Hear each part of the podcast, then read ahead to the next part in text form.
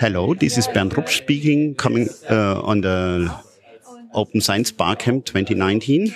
And I was in the session with Claudia Göbel. Uh, she organized a session in participatory research and the challenges of it. What was the your idea to keep the challenge challenges of participatory research in in this in this to pitch this session? Um, the idea was that um, I believe that there are many different types of how you can do participatory research. It can be more um, doing citizen science from an institutional point of view. Um, it can be do-it-yourself science that comes out of uh, civil society, out of grassroots communities, and there are many things or many approaches in between. And I believe that it is very um, important to come together um, across these approaches, and especially with people from um, the open science community and those who do um, foster participation to come together and exchange how we do that work, how we make that happen. Because still, um, in the research system as it is today, it is not a very common practice to do participatory research. And where it is, I think we can still make it better. And what do you think? What was the most important challenges we found now? Yeah, this is a very good question. Um, I, I, I'm still trying to look at how to, how to maybe group them because we had many different challenges coming up. For example, um, uh, the question of uh, what do people get out? Uh, are they going to be exploited? So this is certainly something very important, but also about how we can access the results of, um, of such project if they are um, about data in, in, in some way. Also what can be the goals?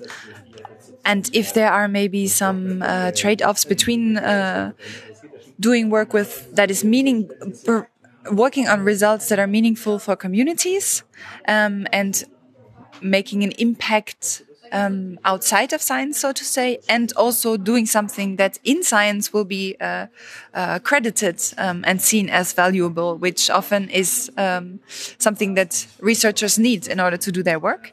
Um, so this was a very important conflict and challenge that needs to be addressed. Um, yes, but then there are also many others regarding the communication of projects or also um, it seems that now the question comes up more and more of how can we do this at um, at uh, um, our institutions at our organizations? If we want to do participatory research uh, what can we do?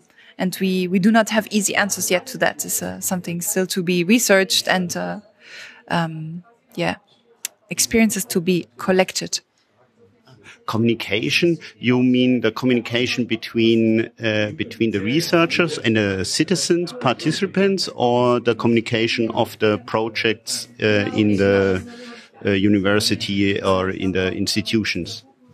Oh, um, right now I was referring to the point um, of a participant um, who was reporting on their experiences of getting people involved in um, in their institutional project, um, and they said that they would have needed to communicate more, and then also at a certain point the funding ended, and then they could maintain the infrastructure, but then the community engagement part, so to say, it's broke up. But I think what you are mentioning, the communication within the organization of what you are doing um, is um, is another important point. I also found an idea that was linked to that um, uh, that another participant brought up, uh, very interesting in saying that there is actually not much awareness um, from people. Uh, from researchers on the on the kind of projects that are existing within civil society that would uh, uh, would like to engage with researchers and do something together for example. And this is also, you can uh, say it's a question of awareness or also of um, communication or fi findability of if I'm a researcher and want to work with people outside academia, how do I actually find out what exists? Um, yes. Okay, thank you for this short uh, uh, view into your nice uh, uh, session and hopefully we can hear much more of participation challenges uh, the next days. See you. Thank you. Bye.